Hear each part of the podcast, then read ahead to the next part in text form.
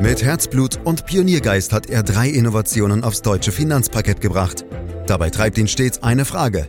Wie können wir die Menschen in Deutschland zu besseren Anlegern machen? Karl Matthäus Schmidt, Vorstandsvorsitzender der Quirin Privatbank und Gründer der digitalen Geldanlage Quirion. Freuen Sie sich auf Klug anlegen, den Podcast zur Geldanlage.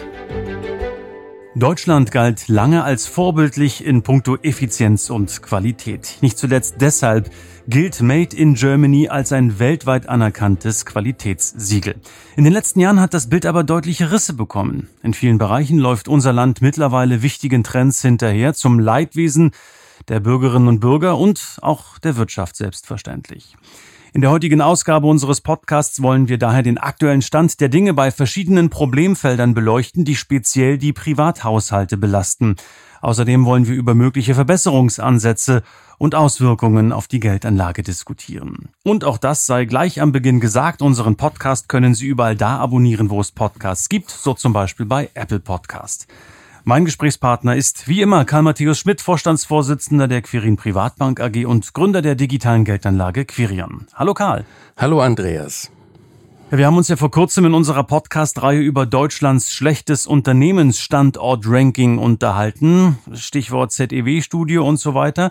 Aber das ist ja nur die eine Seite der Medaille, wenn man über strukturelle Probleme in Deutschland spricht. Viele der kritischen Punkte treffen ja auch die normalen Leute in der Mittelschicht unseres Landes oder nicht? Ja, da hast du recht, Andreas. Da gibt es auch ganz viele Probleme und vor allem auch hier grassiert die ausufernde Bürokratie.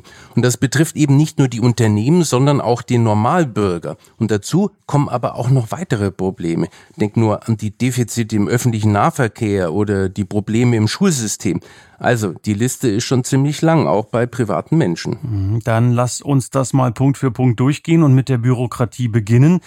Das liegt dir ja besonders am Herzen, wie ich weiß. Ein Beispiel dafür ist der Behördenwucher, so will ich es mal ausdrücken. So wird der Beamtenapparat in Berliner Ministerien immer weiter aufgebläht. Jeder hat was zu sagen, jeder will seinen Senf dazugeben.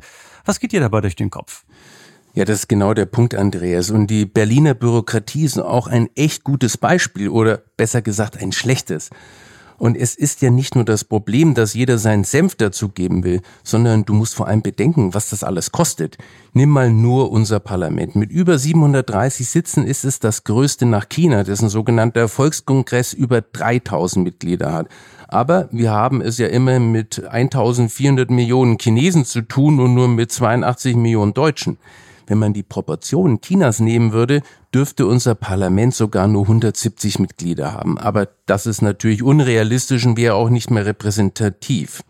Aber selbst unter Berücksichtigung der aktuell beschlossenen Wahlrechtsreform sprechen wir immerhin noch von 630 Sitzen. Dann hätten wir immer noch mehr Parlamentarier als zum Beispiel die USA. Dort haben Senat und Repräsentantenhaus zusammen lediglich um die 530 Sitze. Und wenn wir schon mal beim Thema Bund sind, sehr kritisch wird auch die Zahl der parlamentarischen Staatssekretärinnen und Sekretäre gesehen. Das sind hochbezahlte Spitzenbeamtenpositionen, deren Zahl ist in den letzten Jahren geradezu explodiert. In der jetzigen Regierung sind es insgesamt 37. In fast allen Ministerien gibt es zwei, in manchen sogar drei solcher Posten. Der Bund der Steuerzahler hat das auch schon heftig kritisiert. Eine solche Stelle pro Ministerium sollte nach dessen Meinung eigentlich ausreichen. Die ausufernde Administration beim Bund ist ja nur ein Teil des Problems. Auch im Alltag der Bürgerinnen und Bürger nimmt die Bürokratie ja immer mehr zu. Das ist zumindest mein Eindruck, Karl. Trotzdem hat man nicht unbedingt das Gefühl, dass äh, die Leistungen der Verwaltung besser werden. Ganz im Gegenteil, gerade auch wieder in Berlin. Du hast es ja schon angedeutet. Siehst du das ähnlich? Aus meiner Sicht ist das eins unserer Hauptprobleme und nicht, ob wir 730 oder 630 Abgeordnete haben. Wir sind einfach nicht in der Lage, Verwaltungsabläufe vernünftig zu verschlanken. Deutschland ist einfach überreguliert. Und das ist in allen Bereichen ein Riesenproblem. Nimm nur mal als Extrembeispiel das Baurecht. Bei der Vielfalt an Vorschriften muss man sich nicht wundern, dass wir zu wenig bezahlbare Wohnungen haben. Ich persönlich glaube aber, dass unsere Überregulierung etwas damit zu tun hat, dass man bei uns immer jedem Einzelfall gerecht werden will. Und das verhindert natürlich einfache und unkomplizierte Lösungen. Insbesondere traut man sich keine Regelung einzuführen, bei denen sich Einzelne benachteiligt fühlen könnten. Daher werden sämtliche Regelungen an allen möglichen Eventualitäten ausgerichtet. Diesen Punkt sehe ich als Hauptunterschied zu den USA. Wir wollen Regelungen, die jeden Einzelfall gerecht wird. Die Amis wollen pragmatische Lösungen. Und dazu kommt, dass manche dieser Gesetze auch nicht zu Ende gedacht werden und nicht sorgfältig ausgearbeitet werden. Und dann gibt es dann eben auch noch Probleme bei der Umsetzung und möglicher Fehlanreize, die dadurch ausgelöst werden. Boah, da kommt natürlich eine ganze Menge zusammen, Karl. Und äh, ich will noch einen Schritt weitergehen. Weiteres Problem ist die hohe Steuerbelastung in Deutschland. Nicht nur für Unternehmen, sondern eben auch für Private. Und trotzdem fordern führende Sozialdemokraten und Grüne sogar eine noch stärkere Besteuerung von hohen Einkommen. Und das, obwohl schon mittlere Einkommen vom Spitzensteuersatz betroffen sind. Jetzt mal ehrlich, vergraulen wir damit nicht noch mehr Leistungsträger? Ja, das ist so, Andreas. Nach Schätzungen des Bundesfinanzministeriums rutschen 2021 bereits rund vier Millionen Deutsche in den Spitzensteuersatz. Das sind ungefähr zehn Prozent aller Arbeitskräfte. Der Spitzensteuersatz von 42 Prozent greift ab einem Bruttoverdienst von 58.597 Euro Jahreseinkommen. Das heißt, jeder zusätzlich verdiente Euro wird dann mit 42 Prozent besteuert. Und knapp 59.000 Euro sind nun wirklich kein Luxusverdienst. Der Durchschnitt lag laut Statistischem Bundesamt in den letzten Jahren brutto bei rund 39.000 Euro. Und mit den Steuern ist ja noch nicht Schluss. Dazu kommen ja noch Sozialversicherungsbeiträge, Kirchensteuer und so weiter. Im letzten Jahr lagen die durchschnittlichen Abzüge in Deutschland pro Arbeitnehmerinnen und Arbeitnehmer bei knapp 34 Prozent. Bei Einkommen im Bereich von 60.000 geht es dann schnell Richtung 50 Prozent Steuerlast. Das sind meiner Meinung nach bedenklich hohe Werte. Das eigentliche Problem ist, dass wir mittlerweile schon bei relativ geringen Einkommen eine ungeheuer hohe Abgabelast haben. Und das wirkt zumindest demotivierend, wenn es nicht sogar bei manchen zur Überlegung führt, auszuwandern. Diesen Punkt sollte man nicht unterschätzen. Vor allem die hochqualifizierten Jungen hängen nicht so sehr an der Scholle wie du und ich vielleicht, Andreas. Die sind teilweise hochmobil. Ja, die berühmte Brandenburger Scholle, da war sie wieder. Ähm, was wäre denn aus deiner Sicht ein kluger Steuerschachzug der Politik? Was würdest du vorschlagen? Andreas, ich bin ja kein Steuerexperte, aber es gibt sicher viele Möglichkeiten der Vereinfachung und Entlastung. Ich bin ein Fan nun mal von Einfachheit. Bisher aber war es immer so, dass jeder Vorstoß, der in Richtung Vereinfachung ging, niedergemacht wurde und kein Politiker den Mut hat, so eine sinnvolle Reform durchzusetzen. Ja, schön und gut, Karl, Vereinfachung des Steuersystems, aber allein damit ist es doch noch nicht getan, oder? Ja, wo man zum Beispiel meiner Meinung nach unbedingt ansetzen muss, ist eine sogenannte kalte Progression. Das ist eine Art schleichende Steuererhöhung, die dadurch entsteht, dass man durch ein höheres Nominaleinkommen in einen höheren Steuersatz rutscht. Und zwar selbst dann, wenn die Gehaltserhöhung komplett durch die Inflation aufgefressen wird. Obwohl also das Gehalt gestiegen ist, hat man dann real weniger Geld in der Tasche.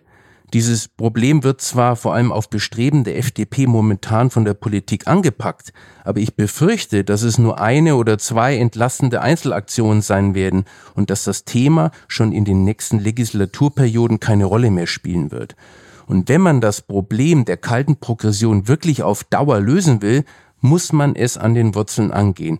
Wahrscheinlich müsste man sogar an die grundsätzliche Steuersystematik ran. Eine Möglichkeit wäre die Festlegung des Steuersatzes auf Basis des realen Einkommens, also nach Abzug der Inflation. Die Besteuerung selbst könnte dann weiter auf der nominalen Basis erfolgen, also dem normalen Bruttoeinkommen vor Inflation.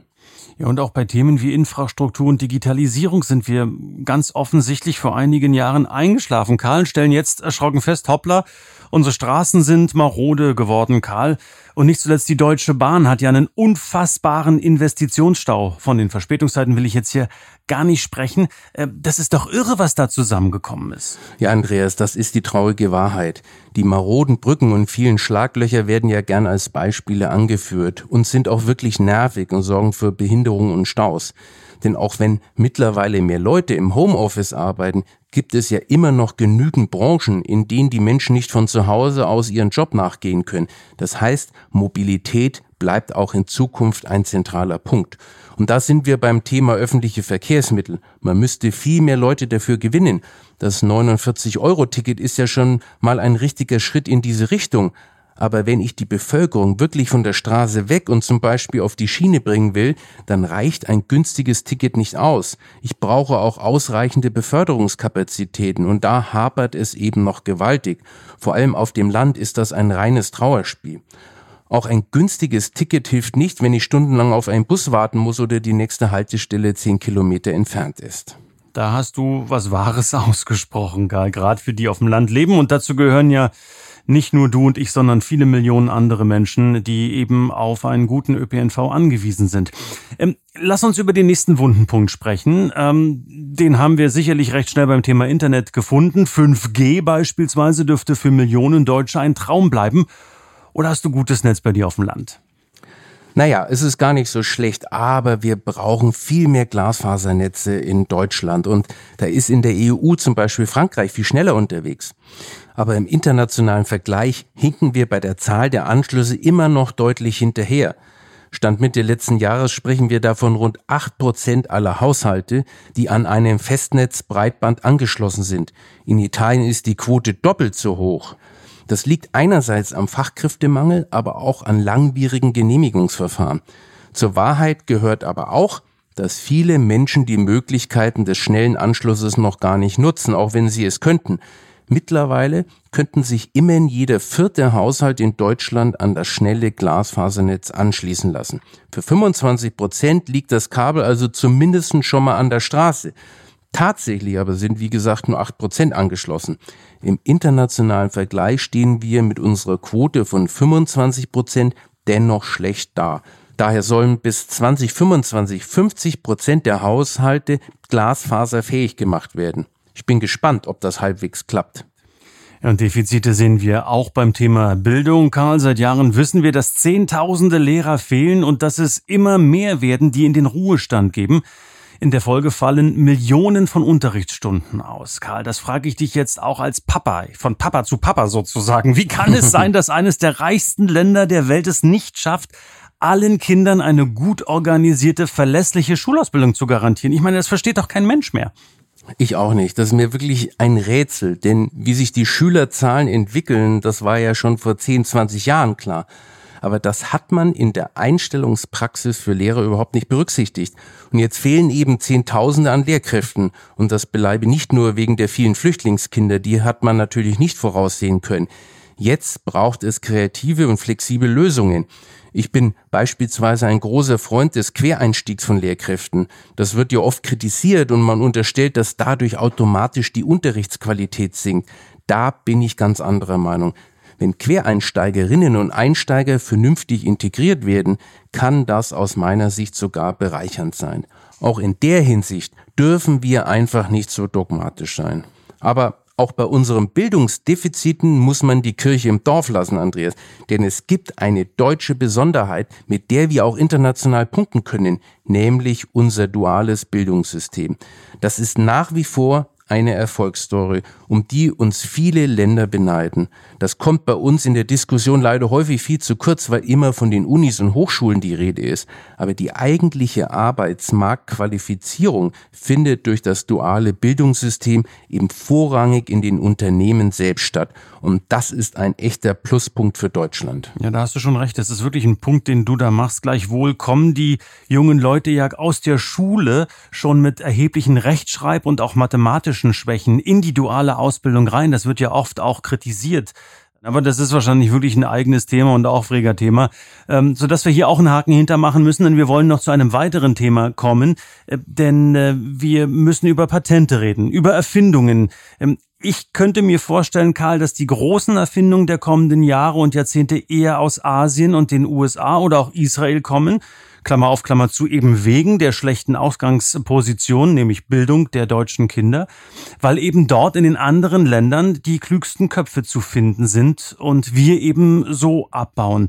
Ähm, ich will dir noch eine Zahl zurufen zur Frage, denn die Zahl der Patentanmeldungen in Deutschland fällt kontinuierlich. 2018 waren es knapp 68.000, 2021 waren es rund 58.000. Also da ist der Trend ganz klar nach unten gerichtet und auch das muss einen doch nervös machen.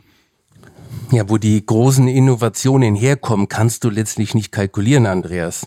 Alles, was man tun kann, ist ein innovationsfreundliches Klima zu schaffen. Aber erzwingen oder gar planen lassen sich Innovationen nicht. Schau dir die BioNTech-Story an.